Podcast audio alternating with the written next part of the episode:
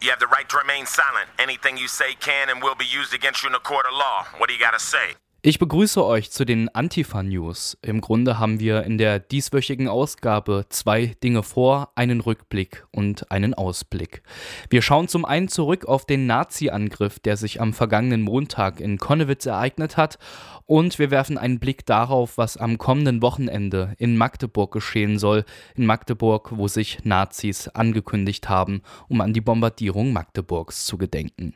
Und zuletzt bekommt ihr eine Veranstaltungsankündigung für Halle. Ah! Es sind ca. 200 Vermummte hier langgezogen durch die Heinzestraße und völlig aggressiv haben geschrien, Hooligans, Hooligans und haben dann eben losgeschlagen, Feuerwerkskörper, Scheibe eingeschlagen.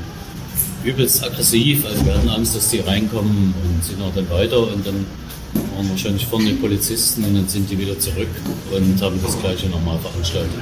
Das, was ihr da eben gehört habt, das war ein Augenzeugenbericht vom Nazi-Angriff, der am vergangenen Montag in Leipzig geschehen ist. Während am Montagabend in der Leipziger Innenstadt die fremdenfeindliche Legida-Kundgebung stattfand, haben im Leipziger Stadtteil Konnewitz circa 250 rechte Hooligans und Neonazis randaliert. Sie sind durch die Straßen gezogen und haben dabei mehrere Autos angezündet, Pyrotechnik abgefeuert und zahlreiche Schaufensterscheiben eingeschlagen. Dabei sollen sie es vor allem auf linke Projekte und Läden wie etwa den Fischladen des antifaschistischen Fußballvereins Roter Stern abgesehen haben. Besonders hat es auch den Dönerladen Shahia getroffen, bei dem die Inneneinrichtung zerstört und Geld aus der Kasse entwendet wurde. Die Polizei konnte die Neonazis relativ schnell stoppen und in einer schmalen Straße festsetzen. Die Leipziger linken Politikerin Juliane Nagel ordnet diesen Angriff auf den traditionell linken Stadtteil Konnewitz ein und ordnet das Klientel zu, aus dem dieser Angriff erfolgt ist. Es handelt sich um ein Klientel von äh, Lok Leipzig und dem Hallischen FC die verbindet eine Fanfreundschaft und da ist ein, ein klarer Bezug ins Neonazi-Spektrum vorhanden. Die haben aus meiner Sicht ganz klar diesen Abend gewählt, quasi im Windschatten der Legida-Demonstrationen, wenn sozusagen die Aufmerksamkeit sowohl in der linken Szene als auch der Polizei auf ähm, das Versammlungsgeschehen in der Innenstadt gerichtet ist, um nach Konnewitz zu kommen. Es ist in vergangener Zeit, vor allem im Dezember, rund um den 12. Dezember, als äh, die Rechte die Offensive für Deutschland auch äh, mit Unterstützung von einschlägigen Neonazi-Gruppierungen nach Konnewitz marschieren wollte. Es ist schon länger kokettiert worden, quasi mit dem Gedanken, äh, Konnewitz heimzusuchen. Es gab auch kleinere Vorfälle. In letzter Zeit gab es äh, zum Beispiel so um Weihnachten herum, also vor Weihnachten und nach Weihnachten, gab es Autobrände in verschiedenen Stadtteilen, unter anderem auch in Konnewitz, ähm, Autobrände von augenscheinlich linken Fahrzeugen. Es ist sozusagen eine Kette oder es ist eine längere Zeit der Andeutung, ein Versuch, das mit Versammlungen äh, zu schaffen und dann natürlich jetzt sozusagen der absolute Schlag, das ähm, konzertiert mit einer doch recht großen Personengruppe zu schaffen, nach Konnewitz zu kommen und quasi in der linken Szene äh, eins auszuwischen. Wie im Nachhinein klar wurde, hatten die Neonazis diesen Angriff bereits zuvor im Internet angekündigt. So hatte die rechtsextreme Kameradschaft Brigade Halle auf ihrem Twitter-Account zum Sturm auf Leipzig gerufen. Die Nazis von der Freien Kameradschaft Dresden hatten per Facebook nach Leipzig mobilisiert und dabei eine Überraschung angekündigt. Dass Kameradschaften aus Dresden und Halle an diesem Angriff beteiligt waren, macht klar, dass die Aktion überregional koordiniert war. Es ist das Klientel, das seit längerem an der Legida-Demonstration in Leipzig teilnimmt. Und dennoch hatten im Vorfeld Lokalpresse und Behörden einen anderen Fokus. Wenn man aber eher betrachtet, was im Vorfeld gelaufen ist, nämlich die Stimmungsmache von Verfassungsschutz und Polizei im Hinblick auf den Legida-Geburtstag und die Proteste, muss man sich schon fragen, warum das nicht hätte besser vorher vielleicht absehbar gewesen sein können. Man kann sagen, seit Mittwoch letzte Woche hat die ähm, örtliche Presse, haben die Behörden hier also tatsächlich eine Alarmstimmung angeschlagen, die sich aber nicht auf die doch abzusehende äh, Teilnahme von, von Nazis und ähm, gewaltbereiten ähm, Fußballfans am Ligida-Versammlungsgeschehen oder eben in Form solcher dezentralen Aktionen fokussiert hat, sondern es wurde die linke Protestszene bis hinein ins bürgerliche Milieu sozusagen kriminalisiert. Also das Bündnis Leipzig nimmt Platz, wo Parteien Grün, Links, SPD, Gewerkschaften vertreten sind, wurde vom Ordnungsamt, also gesagt vom Verfassungsschutz als quasi Steigbügelhalter von Gewalttätern bezeichnet. Und das studentische Bündnis Legida läuft nicht, was gestern eine Demonstration gemacht hatte, wurde in eine ähnliche Nähe gerückt. Die konnten ähm, eine Demonstrationsroute in Hör- und Sichtweite von Legida nicht laufen, mit dem Verweis darauf, dass an ihrer Versammlung gewaltbereite Linke aus ganz Deutschland teilnehmen würden, was totaler Humbug äh, ist tatsächlich. Also da wurde sozusagen täglich in der Presse sozusagen dieses Bild von gewaltbereiten Linken produziert, sodass natürlich gestern Abend der Fokus von der Polizei auf dem Innenstadtgeschehen und auf der Abschirmung vor allem des Protestes gegen Legida lag. Und man muss sich, wie gesagt, wirklich fragen, warum eine Aktion, die in so einer hohen Professionalität vorbereitet wurde, wie die in Konnewitz durch die Nazi-Hools, nenne ich sie jetzt mal, warum das nicht irgendwie erkannt werden konnte. Ein Ziel der Angriffe ist die Fankneipe des antifaschistischen Fußballclubs Roter Stern Leipzig gewesen gewesen. Adam Bednarski, der Geschäftsführer des Vereins, erzählt von den Eindrücken des Angriffs. Ja, die Eindrücke sind natürlich auch noch sehr massiv präsent. Ich sag mal, das, was gestern Abend passiert ist, ist in der Massivität singulär. Wir sind alle noch dabei, uns zu sortieren und halbwegs das zu verarbeiten. Aber man kann schon festhalten, dass es ein Neonazi-Angriff war, wie es Konnewitz so seit den frühen 90ern nicht mehr erlebt hat. Adam Bednarski vom Roten Stern Leipzig sagt, dass der Vorfall nicht unbedingt vorhersehbar war, dass der Verein aber dennoch nicht von einem solchen Angriff überrascht ist. Für ihn ordnet sich der Vorfall ein in eine Kontinuität von ähnlichen Vorkommnissen. Also wir sagen ganz klar, wir als Roter Stern haben in, den, in der Vergangenheit schon derartig viele Aktionen seitens der Nazis erlebt, Stichworte sind 2008 wurde unser Fanladen schon einmal angegriffen mit Molotow-Cocktails. Stichwort Brandes 2009, der Überfall. Die latente Gefahrenlage, die sich immer wieder rund um unser Projekt entwickelt. Insofern sind wir da schon, na, routiniert ist vielleicht das falsche Wort, aber uns überrascht das nicht, dass wir da Ziel sind. Es überrascht es, dass es wie gestern solche Ausmaße annimmt. Und außerdem müssen wir auch immer ganz klar sagen, als wir uns gegründet haben 1999, haben wir das ganz bewusst getan als antifaschistischer Sportverein im Fußball, weil wir eben genau solche Gestalten, wie sie gestern durch Konnewitz gezogen sind, immer wieder im Fußball haben. Und da wollen wir einen ganz klaren Kontrapunkt gegensetzen. Wir stehen gegen Rassismus und Diskriminierung im Fußball und da tut das immer noch Not. Das hat das gestern einfach gezeigt und wir werden uns von derartigen Aktionen ja nicht einschüchtern lassen. Ganz im Gegenteil, es bestärkt uns eher viel mehr in unserem Wirken und das muss man einfach auch so klar nach außen postulieren. Der Rote Stern Leipzig solidarisiert sich mit den anderen Betroffenen des Neonazi-Angriffs in Konnewitz und ruft daher zu Spenden auf. Der Schaden ist immens. Also die haben dort wirklich die Läden, äh, haben die Schaufensterscheiben äh, eingeschlagen, haben zum Teil das Mobiliar zertroschen, es wurde, wurden die Tageseinnahmen geklaut. Wir gehen hier von hohen Summen aus. Es ist wie immer die Frage, inwieweit da Versicherungen noch greifen. Aber unabhängig davon wollen wir unsere Solidarität eben mit diesen Läden auch darüber dokumentieren, dass wir jetzt gemeinsam mit der Antonio Amadeo Stiftung diese Spendenkampagne ins Leben gerufen haben. Jetzt schnell, damit das jetzt auch äh, losgehen kann und Jetzt sind die Leute auch alle noch sensibilisiert. Das kann in einer Woche schon wieder ganz anders ausschauen. Und deswegen hoffen wir, dass viele Leipziger Projekte Läden und Initiativen jetzt einfach diesen Spendenaufruf mit unterstützen und dass wir dann gemeinsam die Gewerbetreibenden und die Projekte in der Wolfgang-Heinze-Straße auch finanziell unterstützen können. Darüber hinaus, glaube ich, ist es auch ganz wichtig, jetzt nochmal breit äh, sich solidarisch zu erklären mit denen, die da angegriffen wurden, mit Konnewitz eben auch mit dem Hintergedanken, dass da ja auch die ein, ein ganzer Kiez, ja, eine antifaschistische Idee zentral angegriffen wurde. Und da muss man jetzt klipp und klar Position beziehen und sagen, wir stellen uns da hinter Konnewitz, hinter die Läden und hinter die Projekte. Ich glaube, das ist jetzt ganz wichtig, jenseits von den finanziellen Aspekten. Falls ihr selbst für die Betroffenen spenden möchtet, dann findet ihr den Spendenaufruf und die Kontoverbindung unter anderem auch auf der Homepage von Radio Korax.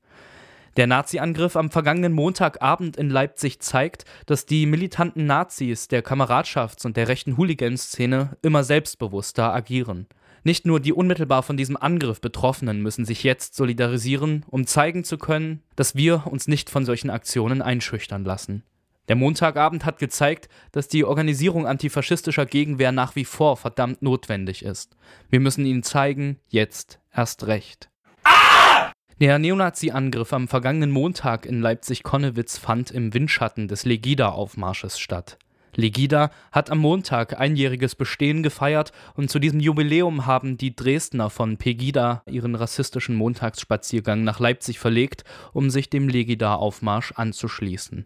Juliane Nagel berichtet, was sie vor Ort beobachtet hat. Legida ähm, hatte einen Versammlungsort am Naturkundemuseum gegenüber von dem ähm, Richard Wagner oder Refugee, äh, Refugees Welcome Platz, auf dem sie sonst stehen. Da war der Protest diesmal.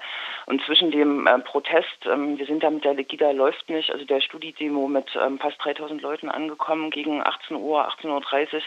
Dieser Protest war aber sozusagen wirklich extrem doll abgeschirmt von Legida. Also die Sichtweite, die ja eigentlich garantiert sein soll, rechtlich war nicht garantiert. Ähm, Legida konnte sich dort sammeln. Äh, am Anfang sah es so aus, als wenn es relativ kläglich war. Das waren so ein paar hundert Leute, bis dann auf einmal eine Zubringer-Demo vom Hauptbahnhof kam mit, ich wird schon meinen 2000 Leuten, also doch schon eine große Masse, die auch relativ aggressiv sofort sozusagen mit ihren Lügenpresse, Volksverräter und sonstigen Sprüchen da aufwartete. Und dann gab es natürlich die Rednerinnenliste Tatjana Festerling, Lutz Bachmann als Köpfe. Und dann hat tatsächlich sich das Gerücht bewahrheitet, dass Kategorie C spielt, eine einschlägig bekannte Band, die zum Beispiel auch bei Hogesa vor äh, ein, zwei Jahren in Köln bei der doch gewalttätigen Hooligans gegen Salafisten Demonstration gespielt hat, aber auch sonst bekannt ist aus dem Milieu, ähm, hat dort gespielt und hat sozusagen die Stimmung aufgeheizt. Es gab da auch klare ähm, Ansagen gegen die rote Antifa.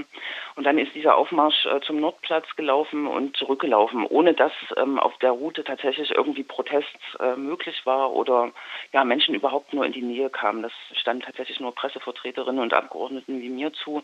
Am Nordplatz ist eine Kirche, das ist auch in der Nähe de des geplanten Moscheebaus. Dort ähm, gab es noch mal ein paar Leute, weiß ich nicht, so ein, 200 Leute, die äh, protestiert haben. Aber sonst ist Legida relativ in Ruhe gelassen worden. Es gab da wohl auch keine Vorkommnisse laut Polizeibericht. Aber ich habe das schon als sehr aggressive Manifestation wahrgenommen und wundere mich äh, heute dann wieder in der Polizeipressemeldung, wie, ähm, wie nach dem 12.12., .12., dass da nur der Begriff rechtspopulistisch steht, weil das, was man da gesehen hat, ähm, ging schon ins Nazi-Spektrum hinein, mindestens durch große Teile der Teilnehmerschaft. Legida konnte zwar nie so groß werden wie Pegida, dennoch weisen sie eine relativ kontinuierliche Mobilisierung auf. Jürgen Kasek vom Leipziger Bündnis No Legida erzählt, aus welcher Klientel sich Legida zusammensetzt. Wir haben ungefähr einen harten Kern von 300 bis 400 Personen. Die Soziologen der Universität sagen sogar, dass 300 bis 600 Personen sind. Das ist zum einen so ein rechtsoffenes Hooligan-Milieu, zum anderen tatsächlich auch ausdrückliche Neonazis, die dort dabei sind und Verschwörungstheoretiker. Man muss sich das so vorstellen, dass diese kleine Gruppe von drei bis 400 Personen, die da wirklich den Kern bildet, eine eigene Parallelgesellschaft darstellen und sich im Prinzip auch gegen das, was um sie rum passiert, immunisiert haben. Das heißt, durch Medien oder Fakten sind die auch nicht zu erreichen, sondern die suchen offensichtlich dieses Gemeinschaftsergebnis, dieses, diesen festen Tagesablauf, dort Montag sich zusammenzufinden und dort in einer Gruppenidentität aufzugehen.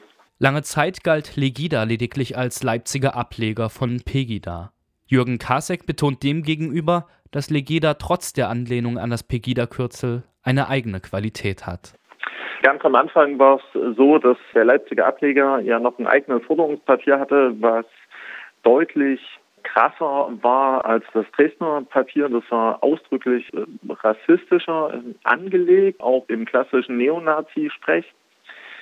Dann haben sich die beiden Bewegungen äh, im Frühjahr angenähert, was dazu geführt hat, dass Legida tatsächlich als Schwester von Pegida geführt wird was dann auch wiederum die Folge hatte, dass im Sommer äh, Pegida schon mal in Leipzig war, allerdings auch damals nur Pegida und Pegida gemeinsam mit 800 Personen. Wir erleben aber immer wieder, dass dann hatten sich beide Bewegungen so ein Stück weit wieder voneinander entfernt, was insbesondere damit zusammenhängt, dass Legida zum einen deutlich noch ein ganzes Stück rechter agiert und mit engen Kontakten ins Neonazi-Milieu und zu den Hooligans aufwarten kann. Einerseits als auch andererseits, dass daneben so eine Weltverschwörungstheorien durchkommen, was mit dem Kopf von Legida in Leipzig zusammenhängt. Herrn Junke, der aus der früheren Montagswahn machen Bewegung kommt und dort auch schon sehr anfällig war für klassische Verschwörungstheorien, angefangen von Chemtrails über das sogenannte in Anführungszeichen Weltjudentum und so weiter und so weiter. Dass Pegida und Legida am letzten Montag zusammen nach Leipzig mobilisiert haben, zeigt, dass sich die beiden rassistischen Demonstrationen inzwischen wieder angenähert haben.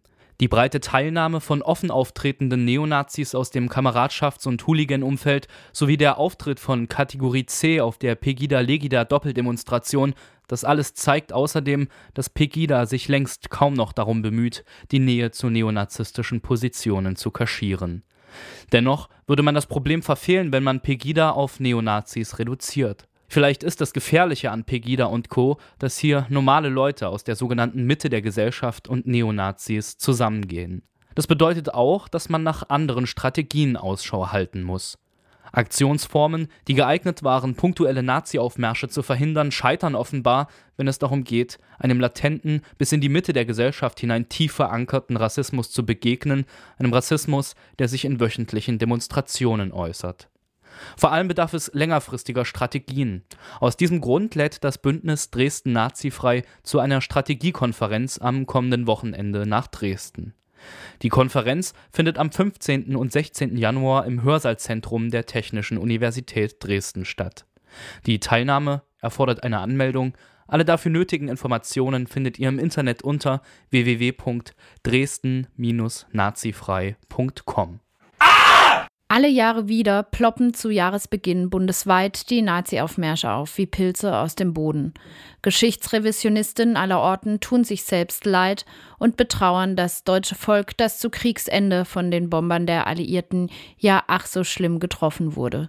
Auch in Magdeburg hat Täter-Opfer-Verdrehung Tradition und zu rufen, anlässlich des 71. Jahrestags der Bombardierung der Stadt auch dieses Jahr wieder Nazis dazu auf, auf die Straße zu gehen. Robert Fitzke, der Sprecher der Linksjugend in Sachsen-Anhalt und Mitglied des Bündnis Block MD, stellt in diesem Jahr eine Veränderung der rechten Mobilisierung fest und gibt einen Vorgeschmack, was sich am Samstag auf Magdeburgs Straßen tummeln wird. Bis äh, noch vor einem Jahr hatte eine sogenannte Initiative gegen das Vergessen rund um den Ex-Vorsitzenden der Jungen Nationaldemokraten, also der Jugendorganisation der NPD, Andi Knape, diesen Aufmarsch angemeldet und auch durchgeführt, relativ stabsmäßig und professionell kann man sagen, mit einer bundesweiten Ausstrahlung und Mobilisierung. Das äh, hat sich jetzt geändert. Im Sommer hat diese Initiative gegen das Vergessen verkündet, sich aufzulösen und die Organisation in andere Hände zu geben. Diese Organisation liegt jetzt bei offensichtlich bei Magida, also dem Ableger der Pegida-Bewegung aus Dresden. Dieser Ableger ist in Magdeburg ähm, zutiefst neonazistisch geprägt, hat von Anfang an äh, Kontakte gesucht zur Partei Die Rechte, Magdeburg-Jerichoer Land, arbeitet zusammen mit der Europäischen Aktion, ähm, einer Holocaust-Leugner-Vereinigung und mobilisiert vor allem im Neonazi-Ruhespektrum. Ist noch unklar, welche Klientelen da jetzt am Samstag aufmarschieren werden. Das wird ein ja, bunter Mix aus Magida-Anhängerschaft und äh, den üblichen Verdächtigen, also Nazis aus äh, freien Strukturen, autonome Nationalisten. Genug Anlass also, sich am Samstag in die Landeshauptstadt Sachsen-Anhalts zu begeben. Erfahrungsgemäß werden die Cops es denjenigen, die an diesem Tag gegen die Rechten demonstrieren werden, schwer machen. Magdeburg ist immer eine unberechenbare Geschichte. Wer hier in den letzten Jahren im Januar vor Ort war, der wird das wissen. Man kann jetzt schon davon ausgehen, dass wir auch erst wieder am Tag selbst die Route kennen werden oder in Erfahrung bringen werden. Das wird gegen Mittag sein.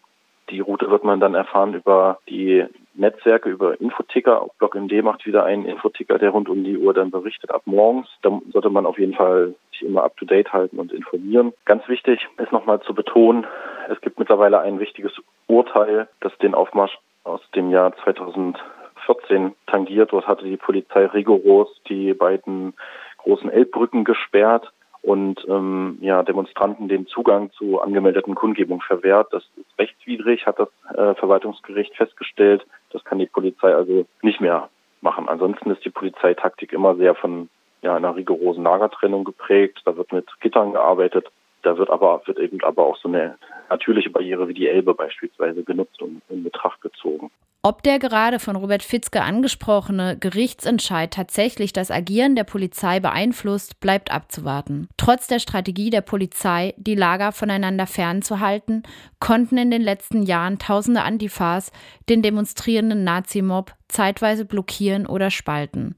Während im Januar 2012 noch 1300 Faschos den Weg nach Magdeburg fanden, waren es drei Jahre später nur noch 350. Dieses Jahr, so meint das Bündnis Block MD, sei sogar eine gänzliche Verunmöglichung des Aufmarsches realisierbar. Wir glauben, dass hier viele Aktionskonzepte äh, erfolgreich ineinander greifen können und wir glauben auch innerhalb Magdeburgs mittlerweile so viele Menschen auf die Straßen mobilisieren zu können, dass das durchaus Chancen hat. Also packt die langen Unterhosen ein, schnappt euch vertraute Menschen und kommt am Samstagvormittag nach Magdeburg, um den Nazi-Aufmarsch, der ab 12 Uhr stattfinden soll, zu stören oder bestenfalls ganz zu verhindern. Wir möchten euch mit einer Veranstaltungsempfehlung aus den Antifa News entlassen. Am nächsten Dienstag, am 19. Januar, da wird im Kino Sassi hier in Halle ein Film gezeigt, der den Titel trägt was nicht sein darf. Das ist ein Film von Peter Wensierski, einem ehemaligen DDR-Korrespondenten und Redakteur des ARD-Magazins Kontraste. Trotz eines ab 1985 verhängten Einreiseverbots gelang es Wensierski mit geschmuggelten Kameras Filmaufnahmen mit Skinheads und jungen Neonazis in Ostberlin zu machen. Damit gelang es ihm, ein Thema zu beleuchten, das in der DDR selbst mit einem Tabu belegt war. Neonazis und deren Subkultur in der sich offiziell als antifaschistisch verstehenden DDR-Gesellschaft. Der Film zeigt bisher unveröffentlichtes Filmmaterial über ostdeutsche Neonazis, über Hooligans und rechtsextreme Jugendliche aus den Jahren 1988 bis 1992. Es sind Zeugnisse, die veranschaulichen, dass Neonazis und Rechtsextreme auf dem Gebiet der ehemaligen DDR nicht nach der Wende urplötzlich vom Himmel gefallen sind. Peter Wensierski wird am Dienstag selbst vor Ort sein und steht für Fragen und Gespräche zur Verfügung. Der Film beginnt um 19 Uhr im Kino Sassi hier in Halle. Das waren die Antifa-Nachrichten für dieses Mal. Wir verabschieden uns bis zur nächsten Woche.